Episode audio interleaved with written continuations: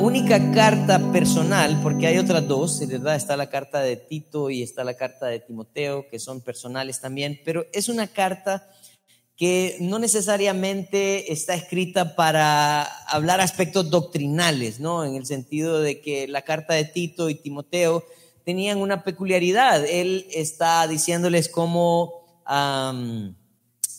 cómo elegir ancianos en la iglesia, cómo trabajar con, con, mantener la sana doctrina, cómo debería de ser la conducta eh, de los hermanos. Eh, entonces, yo creo que esta carta Filemón tiene un aspecto distinto, ¿no? La carta eh, se convierte en la carta más corta que Pablo escribió eh, de sus trece cartas, pero es una carta que está dirigida a Filemón primordialmente, con el deseo de que Filemón ah, perdone a Onésimo, quien era su esclavo, que se fue eh, fugitivo para Roma, pero algo que nosotros encontramos en esta carta es que la palabra perdón nunca se menciona. Es interesante, ¿no? Se trata del perdón, pero nunca se, nunca se menciona la palabra perdón. Porque Pablo siempre apela a el carácter de Filemón, como lo estudiábamos la semana pasada. Y hoy va a apelar al amor también de Filemón. Así que em, vamos a vamos a orar y vamos a dejar este tiempo en manos del Señor para que nos ayude, porque ah, no sé ustedes, pero miren, el aspecto del perdón siempre es un aspecto difícil, ¿no? El perdonar a las personas es un aspecto difícil. Ah, y a veces nosotros estamos ah, pensando que lo más importante sería conocer las doctrinas más profundas de la Biblia, pero olvidamos lo más sencillo, que empieza con el perdón. Así que oremos, dejémosle este tiempo al Señor. Padre, queremos esta mañana venir delante de ti reconociendo que te necesitamos, Señor. Que nuestra relación contigo no puede estar completa si no involucramos el perdón en nuestra vida cotidiana. El perdón sería, Señor, el factor que define ah, cómo está nuestra relación contigo. Eh, Pablo anhelaba que Filemón estuviera cuentas contigo para poder también mostrar eh, cómo estaba su relación contigo con los demás. Ayúdanos a hacer una iglesia que no simplemente habla del perdón, sino que perdona también. Ayúdanos a hacer una iglesia que también reconoce eh, la importancia del testimonio para aquellas personas que necesitan el perdón. Gracias. Eh, por tu fidelidad y tu amor. En tu nombre santo oramos. Amén. Vamos a ir entonces al libro de Filemón, a la carta de Filemón. Eh, vamos a estar uh, el versículo 8 al 18. Vamos a leer los primeros tres versículos, del 8 al 11. Dice, por lo cual, aunque tengo mucha libertad en Cristo para mandarte lo que conviene, más bien te ruego por amor, siendo como soy, Pablo ya anciano y ahora además prisionero de Jesucristo, te ruego por mi hijo Nésimo, a quien entregué en mi prisión, a quien engendré, perdón, en mis prisiones. Dice, el cual en otro tiempo te fue inútil, pero ahora a ti y a mí nos es útil. En los primeros versículos nosotros encontramos una parte bien interesante, que eh, Pablo al parecer está intercediendo por Onésimo. La semana pasada el pastor José Adán nos hablaba acerca del carácter de la persona que necesita perdonar, ¿no? O la persona que da el perdón. a manera de repaso, debemos de, meditar un par de cosas. En primer lugar, el que perdona reconoce eh, que la falta no es a Dios meramente, sino que no es a la persona meramente, sino que es a Dios. Por ejemplo, en el Salmo 51, cuando el rey David está escribiendo el Salmo 51, él está arrepentido por lo que hizo con Betsabé, ¿no? Si ustedes recuerdan, él eh, tomó la esposa de Urias, ¿verdad? Y la embarazó y después se encargó de matar a su esposo para que no hubieran rastros de lo que él había hecho, pero lo que él no entendía es que él había hecho un desastre, ¿no? Pero en el Salmo 51, en el versículo 4, él dice, contra ti, contra ti he pecado y hecho lo malo delante de tus ojos. Él sabía que el pecado de, que él había cometido lo había cometido en contra de Dios primeramente. Sí, había pecado contra Betsabé, contra su esposo y contra todo el pueblo de Israel, pero nosotros pecamos contra Dios, primeramente. Otra cosa importante que tenemos que reconocer es que cuando Jesús enseñaba a sus discípulos a orar en Mateo capítulo 5, él cuando está hablando de la oración, él dice en una parte de la oración, perdona nuestras deudas así como nosotros perdonamos a nuestros deudores. O sea que él estaba diciendo básicamente, no me perdone Dios si yo no perdono.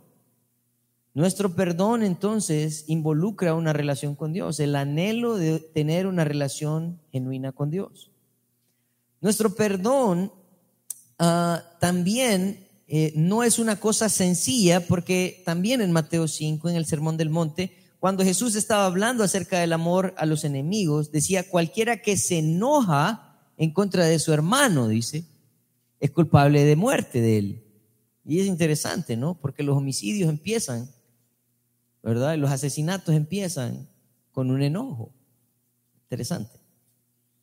Entonces, definitivamente el perdón en la vida del creyente es indispensable, ¿no? Está ligado a tener una relación con Dios, está ligado a ser ejemplo a los demás, está ligado en ver a las personas como Dios las vería. Pero, ¿cómo se refleja este perdón? ¿Cómo se ve este perdón? Porque hay muchas personas que usan una frase, ¿no? Que es muy conocida. Dice, yo te perdono, pero no Gracias. De pronto solo Donna y yo conocemos esta frase, ¿verdad? Pero esto es muy común. Decimos, yo te perdono, pero no olvido. ¿no? Y pareciera que nosotros guardamos una lista de errores y, cosas eh, en contra de las personas y que hemos decidido perdonar, pero todavía guardamos algunas cosas. Este no va a ser el caso de Pablo con, con Onésimo y Filemón. En el versículo 8 dice, por lo cual, aunque tengo mucha libertad en Cristo para mandarte lo que conviene, eh, él, él, está diciendo en el versículo 8, ¿sabes qué, Filemón? Yo tengo la autoridad para decirte qué hacer. Yo tengo la autoridad para decirte qué hacer. Yo soy Pablo, apóstol de Jesucristo, por la voluntad de Dios. Si ustedes ven en las cartas de Pablo, e, esta es una peculiaridad. Él siempre que se presenta en una carta, él hace uso, él hace uso de su autoridad. Pero en esta carta de Pablo a Filemón, él no hace uso de su autoridad. Incluso él lo que dice es, yo tengo mucha libertad para decirte y mandarte lo que te conviene. Dice, más bien te ruego por amor. Entonces, aunque Pablo reconoce que tiene autoridad sobre Filemón, él apela al amor. Él no está diciendo, ¿sabes qué? Yo tengo la autoridad y tengo los principios y te los voy a dar para que obedezcas. No, Él está diciendo, más bien te ruego, por amor, siendo como soy, Pablo y anciano, y ahora además prisionero de Jesucristo. Algo importante que nosotros tenemos que reconocer es el poder que tiene el amor. En Romanos capítulo 13, versículo 10 dice, el amor no hace mal al prójimo, así que el cumplimiento de la ley es el amor. Miren, interesante, ¿no? Si usted verdaderamente está amando, entonces usted no tiene forma de hacer daño a las personas. ¿Por qué? Porque si usted ama, usted cumple la ley. Pablo sabía que Filemón estaba enterado de esto. Pablo sabía que la información Filemón la tenía. Es más, él reconoce que Filemón era un hombre amoroso. Si ustedes ven los versículos 4, dice que daba gracias a Dios siempre que hacía, memoria de él en sus oraciones. Dice, porque oigo del amor. Pablo entendía que Filemón era un hombre amoroso, no solamente eso. Versículo 7 dice, pues tenemos gran gozo y consolación en tu amor, porque por ti, oh hermano, han sido confortados los corazones de los santos. Pablo apela a ese amor que él ha mostrado a las otras personas. Pablo apela no a las doctrinas, sino a lo que él estaba viviendo, el amor. ¿Para qué? Para que pudiera a perdonar a Onésimo.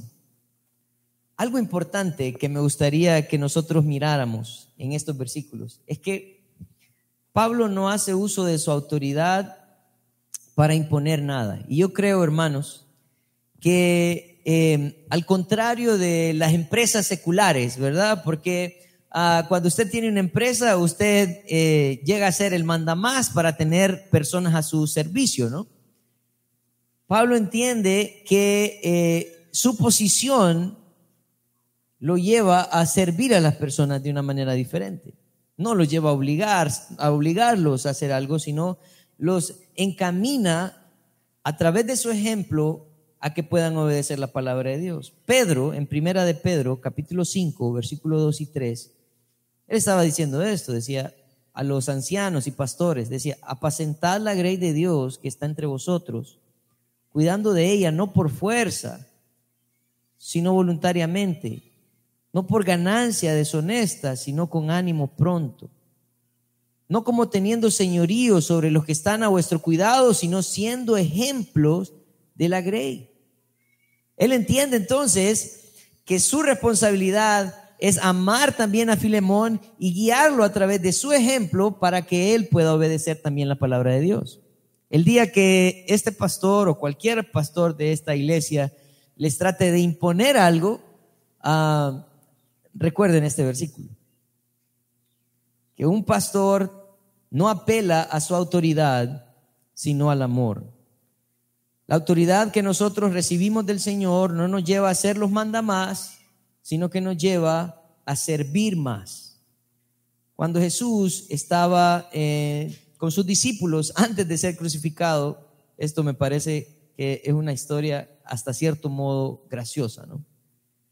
Llegan a una cena, iban a cenar y todos los discípulos entraron a la casa, pero había una costumbre. La costumbre era que la persona que llegara primero a la casa, si no había un siervo eh, que trabajara en la casa, la primera persona que llegara esperaba al siguiente.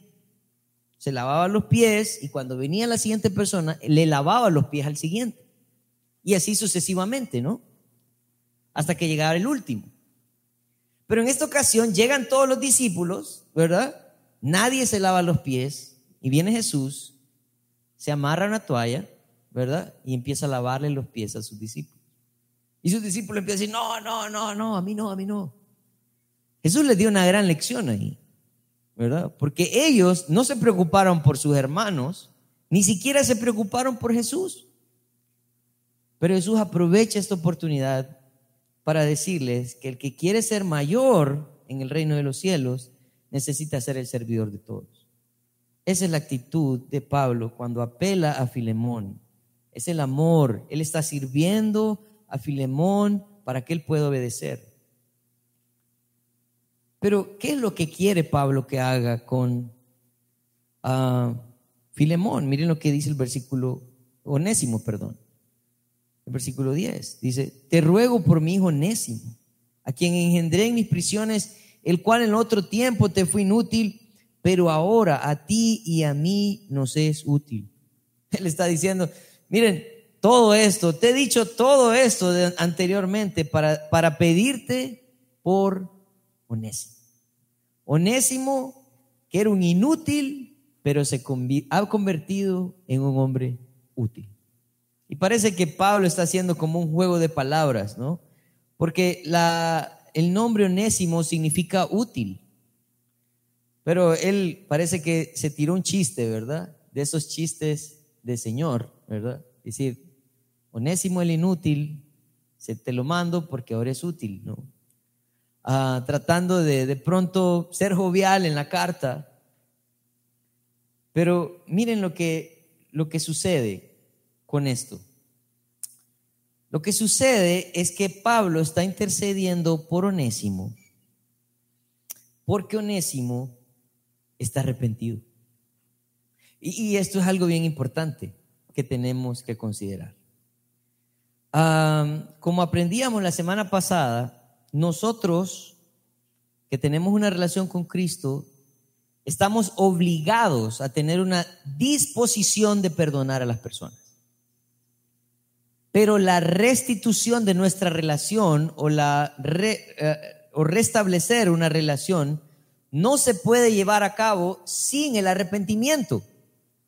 Dice, ¿cómo así, Daniel? Sí, es cierto. Nosotros no podemos decir que estamos nuevamente teniendo una relación con otra persona que no se ha arrepentido. Voy a, voy a tratar de explicarles esto, ¿verdad? No, no me vean raro todavía.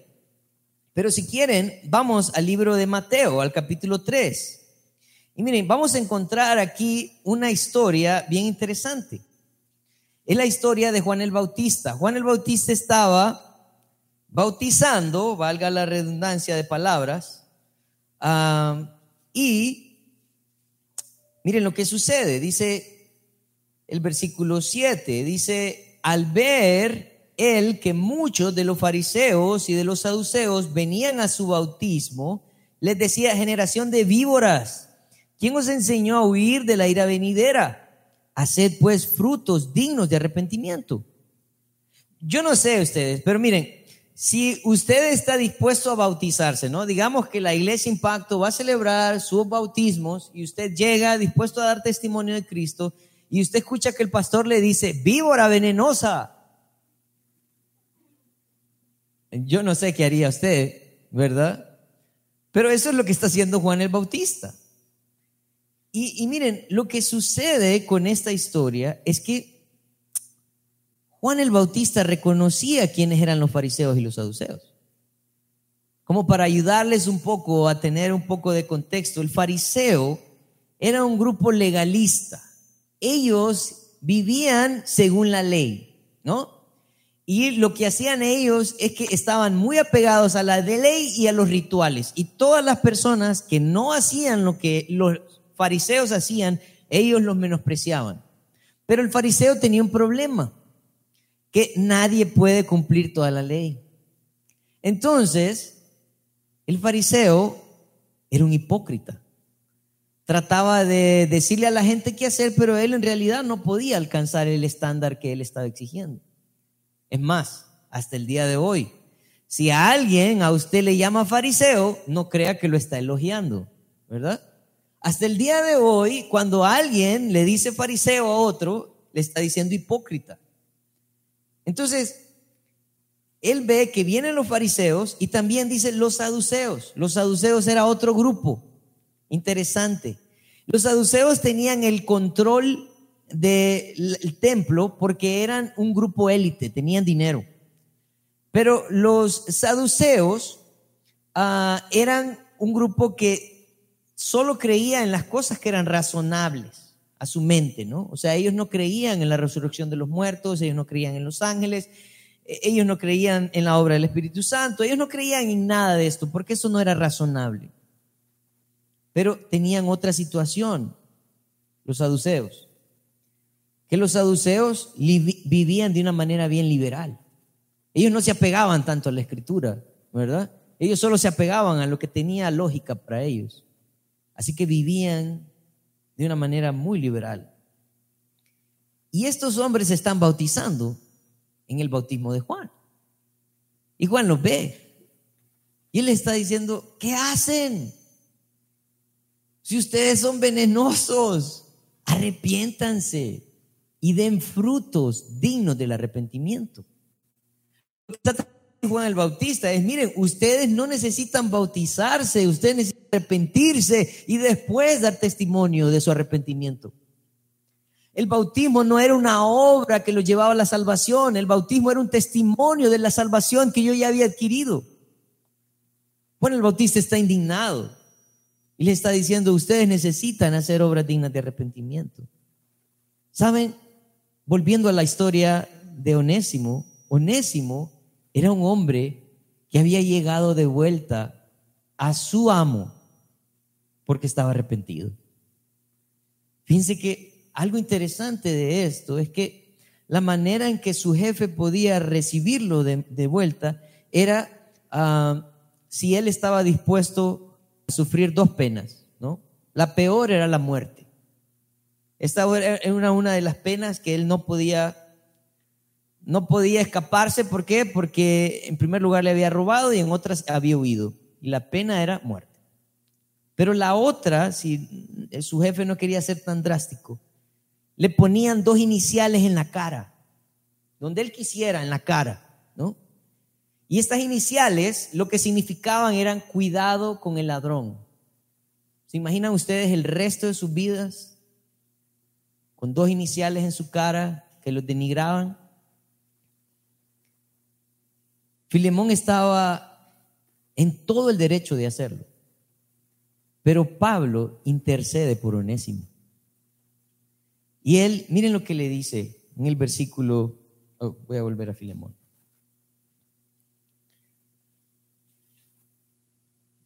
Él está hablando entonces a Filemón y le dice en el versículo 10, dice, te ruego por mi hijo onésimo, a quien engendré mis prisiones. Lo que la historia nos dice no la Biblia nos dice, lo que la historia nos dice, lo que los historiadores hablan acerca de cómo fue el encuentro de él, es que en ese momento las personas estaban liberando a muchos de sus esclavos y los esclavos se iban directo a Roma porque era la ciudad más grande y ellos estaban buscando un futuro mejor y de pronto encontrar trabajo, dinero, algo que hacer.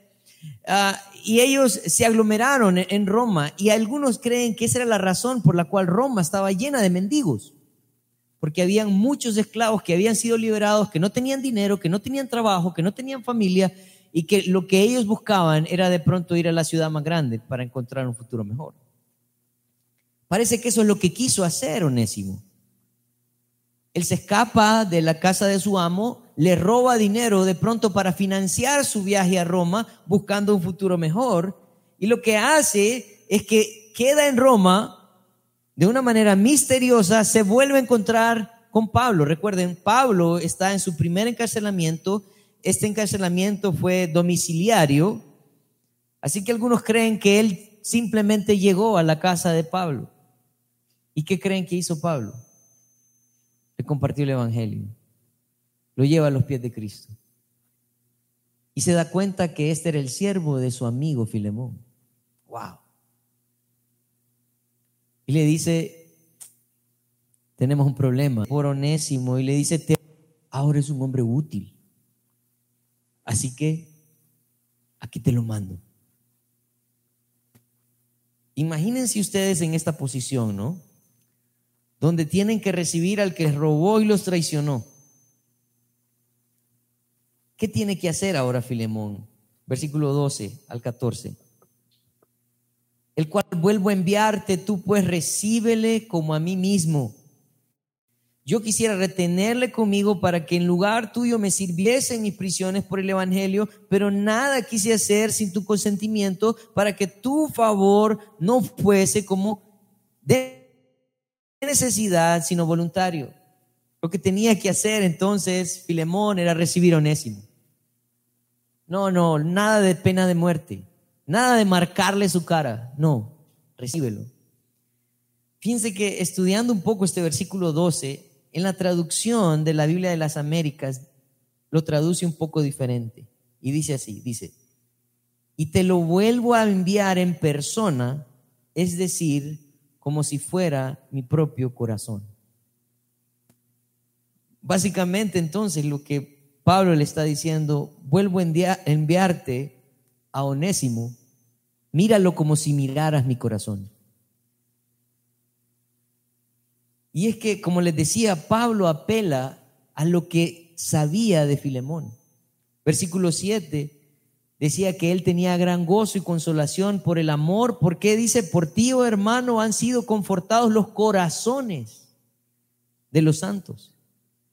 O sea que básicamente lo que Pablo está tratando de decirle a Filemón es, tu trabajo ha sido confortar los corazones de los santos. Aquí te mando mi corazón con Onésimo. Él es mi mensajero y te lo lleva. ¿Qué creen ustedes que iba a hacer Filemón entonces con el corazón de Pablo? Estoy seguro que se, se miraba en la obligación de confortarlo. Él tenía que recibir entonces a este hombre. Pero miren lo que sucede en el versículo 13 y 14, porque Onésimo ya no era la misma persona. Dice, yo quisiera retenerle conmigo para que en lugar tuyo me sirviese en mis prisiones por el Evangelio. Pero no quise hacer nada sin tu consentimiento, para que tu favor no fuese como de necesidad, sino voluntario. Al parecer Pablo sigue mostrándole a Filemón que este hombre no era cualquier hombre, no era el hombre que había dejado su casa. Este hombre ahora era un hombre que no solamente estaba arrepentido, sino que estaba comprometido también con la obra de Dios.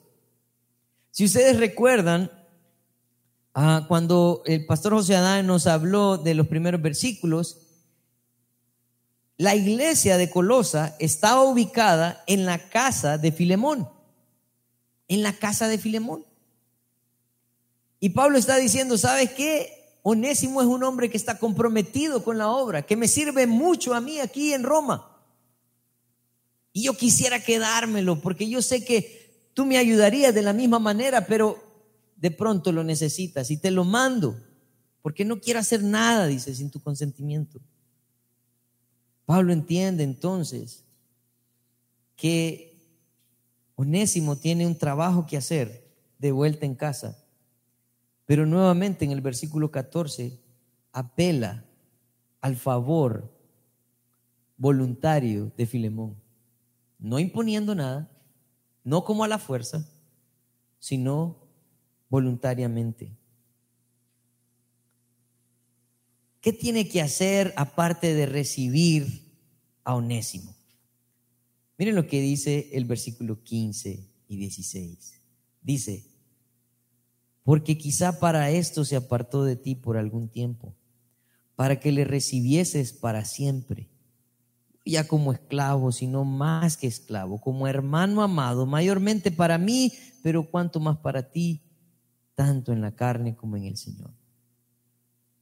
Él no solamente tenía que recibir el corazón de Pablo, recibiendo a Onésimo, sino que él también tenía que restaurar una relación que se había roto. Miren, esta sería la segunda marca del reflejo del perdón. No solamente si usted dice, ok, venga, está bien, sino que también usted tiene que volver a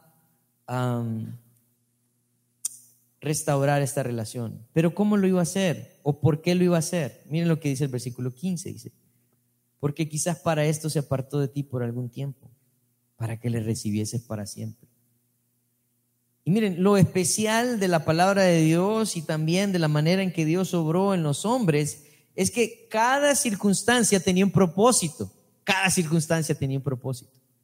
Por esa razón, Pablo nos escribe en Romanos capítulo 8, versículo 28 y dice, y sabemos que a los que aman a Dios, todas las cosas le ayudan a bien. Esto es lo que, esto es a los que conforme a su propósito son llamados. Él está diciendo, no te preocupes, yo creo que esta situación de este robo, de esta traición, de este hombre que se fue, tiene un propósito especial. El propósito es que le recibas, pero ya no le recibas como un esclavo. Ahora tienes que recibirle, tienes que recibirle, dice, como un hermano. Mayormente para mí, dice, pero cuánto más para ti tanto en la carne como en el Señor. Y yo quiero que pensemos en nuestras situaciones hoy, porque estoy casi seguro que más de alguno de nosotros tiene una relación un poco difícil con algunas personas, ¿verdad? Eh, más de alguno de nosotros está batallando en su mente que por qué me ha sucedido esto, cómo me traicionó, lo que me hizo, etcétera, etcétera. Pero yo te quiero decir algo según lo que nosotros encontramos en la escritura, es que todo, todo nos ayuda bien. En el caso de Filemón, la traición y el robo de su, de su empleado tenía un propósito mayor al que él se pudo haber imaginado. Esta es la misma historia, casi la misma historia, de lo que le sucede a José en el libro de Génesis. Si ustedes recuerdan la historia de José, José fue un muchacho que eh, sufrió la envidia de sus hermanos, ¿verdad? Porque era alguien muy cercano a su padre. Y José eh, fue vendido por sus hermanos, después que él fue vendido, fue echado a la cárcel, ¿verdad? Y después de que fue echado a la cárcel, terminó como el segundo después de Faraón. Dice que cuando Faraón no estaba sentado en el trono, quien era el que estaba a cargo era José. Y de pronto viene una gran hambruna, ¿no? Ustedes conocen la historia. Y los hermanos de José van a buscar comida y se encuentran que con el que está sentado en el trono de Faraón, quien tiene toda la autoridad para venderles comida o para matarlos, era su hermano, el que habían vendido. Y la historia habla, ¿no? De cómo ellos se dan a conocer y lloran amargamente, se entristecen, pero José les dice, no, ¿dónde está mi papá? Ah, pues tu papá está allá, está bien, que no sé qué, ya lo traen. Y empiezan a vivir en Egipto y es una cosa bella. ¿Por qué? Porque José vuelve a reunirse con su familia. Pero sucede algo, el papá de José muere. El papá de José muere y en el momento que muere el papá de José, los hermanos dicen, hoy sí, papá. Se murió mi papá. Ahora José se las va a desquitar. Y ellos vienen con un plan. ¿no? El plan de los hermanos de José es decirle, mira José, vamos a ser tus siervos. Te vamos a servir. Nos vamos a convertir en tus esclavos. Pero no nos mates. José en el capítulo 50 de Génesis, en el versículo 19, dice, y le respondió José, no temáis ¿acaso estoy yo en lugar de Dios? Miren, esta palabra, esta frase es muy importante. Porque José básicamente lo que les está diciendo es, no, a mí no me tengan miedo. Ténganle miedo a Dios. Porque Él es el que va a hacer justicia. Y saben, a veces yo creo que ese es el, el limitante entre obedecer la palabra de Dios y no. A veces nosotros creemos que nosotros tenemos que ser los justicieros. Pero José le está diciendo a sus hermanos, no, a mí no me tengan miedo. Témanle a Dios. Y miren lo que le dice en el versículo 20. Dice, vosotros pensasteis mal contra mí, mas Dios lo encaminó a bien para hacer lo que vemos hoy, para mantener la vida de mucho pueblo. Él está diciendo, ustedes sí, sí, sí, se ensañaron conmigo, se pasaron muchachos se pasaron. Pero ¿saben qué? Al final todo esto redundó para que yo pudiera rescatar todo el pueblo. No hubiesen tenido la oportunidad de encontrar comida o un lugar para vivir si yo no estuviera aquí. Así que volviendo, volviendo a la historia de Filemón, Pablo le está diciendo a Filemón que este muchacho tenía un propósito y que él no debería subestimar el propósito de Dios. Él tenía que reconocer de que de pronto el Señor lo sacó de su casa, lo llevó hasta Roma, lo devuelve nuevamente. ¿Para qué? Para que él ya no sea un esclavo para que él ya no sea un esclavo, sino que sea un hermano.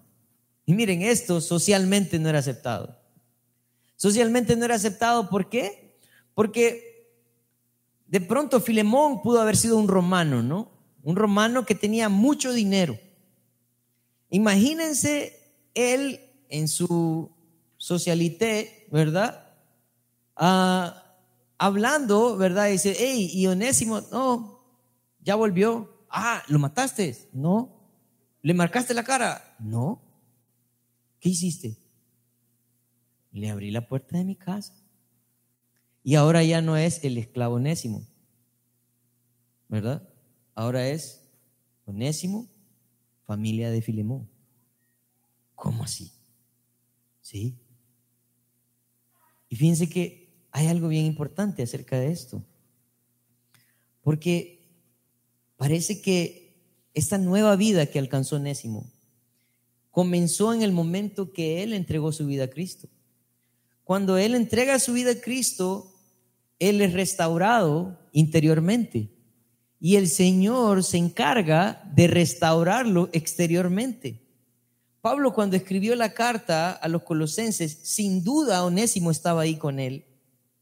Y él le decía a los colosenses lo siguiente, dice en el capítulo 3, versículo 10, dice, revestidos del nuevo hombre, revestidos del nuevo hombre, si el cual conforme a la imagen del que lo creó se va renovando hasta el conocimiento pleno. Dice, donde no hay griego ni judío, circuncisión ni incircuncisión, bárbaro, ni escrita, ni siervo, ni libre, sino que en Cristo eres el todo y en todos. ¿Saben dónde está el fin de la esclavitud? En Cristo. ¿Saben dónde está el fin de las diferencias? En Cristo. Hoy en día hay un montón de organizaciones que se levantan para unir a las, a las razas, para unir al... No. Cristo debe de ser nuestro vínculo perfecto. Y eso es lo que Él dice. Él dice, ¿sabe qué, Filemón? Onésimo ya no va a ser cualquier hombre, va a ser tu hermano. ¿Por qué? Porque tu vínculo con Filemón es el mismo vínculo que tú tienes conmigo, es Cristo. Entonces, Filemón tenía la responsabilidad de recibirlo, tenía la responsabilidad también de restaurarle, pero había un problema. Filemón le había fallado. Onésimo, perdón, le había fallado a Filemón. Miren lo que dice el versículo 17 y 18, ya terminando. Dice, así que si me tienes por compañero, recíbele con, como a mí mismo. Y si en algo te dañó o te debe, ponlo a mi cuenta. Parece que Pablo se pone un poco más intenso en el versículo 17, ¿no? Y le dice, si me tienes por compañero. Y fíjense que esa palabra compañero es la misma palabra koinonía, ¿no?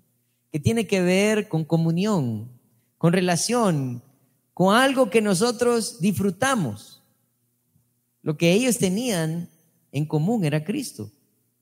Y él está diciendo, si somos del mismo equipo, básicamente eso es lo que le está diciendo, si estamos en el mismo equipo, entonces recíbele. Recíbele como que me recibieras a mí. Pero hay un principio en la Biblia. Y el principio de la, de la restitución es bien importante.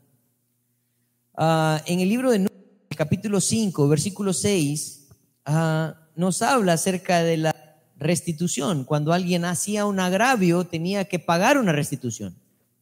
No solamente tenía que devolver lo que había quitado, sino que según esta ley tenía que devolver cinco veces más lo que había robado o había faltado. Pero pónganse a pensar en Onésimo. Alguien que le robó a su señor para irse de fuga, ¿no? Que sin duda lo que sucedió en Roma es que se gastó el dinero. Y no tiene casa, no tiene trabajo, no tiene nada pero tiene a Cristo. Y lo que le anima Pablo es que se regrese a su casa, pero con las bolsas vacías, ¿no? Pero Pablo le dice, si sos mi compañero, recibile, como me recibirías a mí. Miren, yo espero que nosotros entendamos el propósito de esto, ¿no? Porque porque en la Biblia nosotros encontramos varias historias, ¿no? Jesús hizo referencia de una en Mateo 18 cuando habló acerca de dos deudores.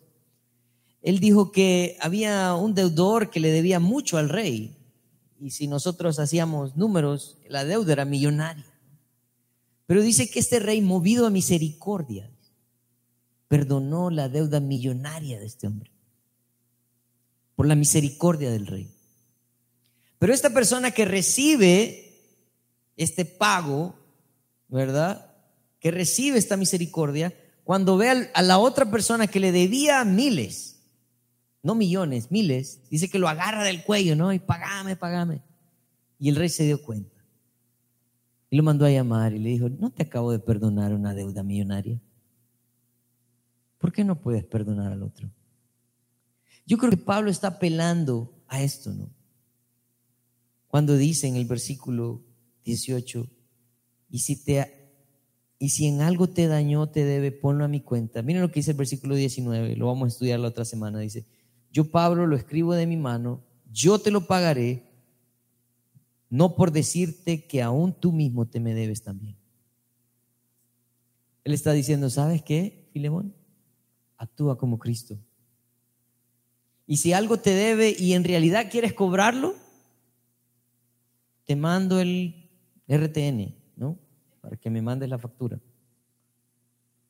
Él en realidad necesitaba reconocer que el verdadero perdón ah, se ve en estas maneras importantes. Recibiendo al ofensor, restaurando al ofensor también retribuyendo al ofendido. Yo quiero terminar con algunas conclusiones esta mañana. Miren, la influencia de Pablo a Filemón nunca fue infundida por un rango de autoridad. Fue el amor que le tenía. Nosotros debemos de tener claro que un buen amigo te guiará a hacer lo correcto. Eso era Pablo para Filemón, un buen amigo. ¿Saben? Los buenos amigos te van a decir lo que necesitas hacer, no lo que quieres hacer. Yo estoy seguro que para Filemón fue un trago amargo. Pero Pablo sabía y entendía qué era lo que Filemón necesitaba hacer. Filemón tenía un trabajo por delante, tenía que confortar el corazón de aquel que le dañó el suyo. Esa es la manera de demostrar la grandiosa obra de Dios que los pecadores reciben gracia cuando se arrepienten. Y así es como mostramos nosotros a Cristo también. Así que haz tu lista y empieza a perdonar. Cristo necesita ser reflejado a través del perdón también. A veces miramos a las personas que nos han dañado como nuestros peores enemigos. Sin embargo, Pablo quería que Filemón mirar a Onésimo como la oportunidad para reflejar al mundo cómo se debe perdonar y cómo se debe vivir también. Porque él no solamente lo iba a perdonar, él lo iba a restituir, no solamente como esclavo, como hermano. Y saben, ahí termina la esclavitud. Cuando nosotros cargamos con falta de perdón, somos esclavos también de esa amargura. Señor quiere que vivamos diferente. Señor quiere que nosotros reflejemos lo que hemos recibido, si lo hemos entendido. Iglesia, ese es nuestro propósito. Y no es una tarea fácil, pero es una obligación. Oremos. Padre, queremos darte gracias porque has dejado una historia que pareciera insignificante, pero que nos muestra tanta verdad acerca de la responsabilidad que tenemos de perdonar a los demás. Ayúdanos, Señor, a vivir delante de ti. Ayúdanos a poder, Señor, también ser como Pablo, que intercede por aquellos que se arrepienten. Ser como Filemón, que sin duda estaba dispuesto a perdonar a, un onésimo que venía arrepentido. Señor, ayúdanos también a dar frutos de arrepentimiento que nuestro arrepentimiento sea igual o mayor de evidente que nuestro pecado. Para mostrar, Señor, una obra que tú has hecho en nosotros. Gracias por la iglesia, gracias por tu palabra. tu nombre santo.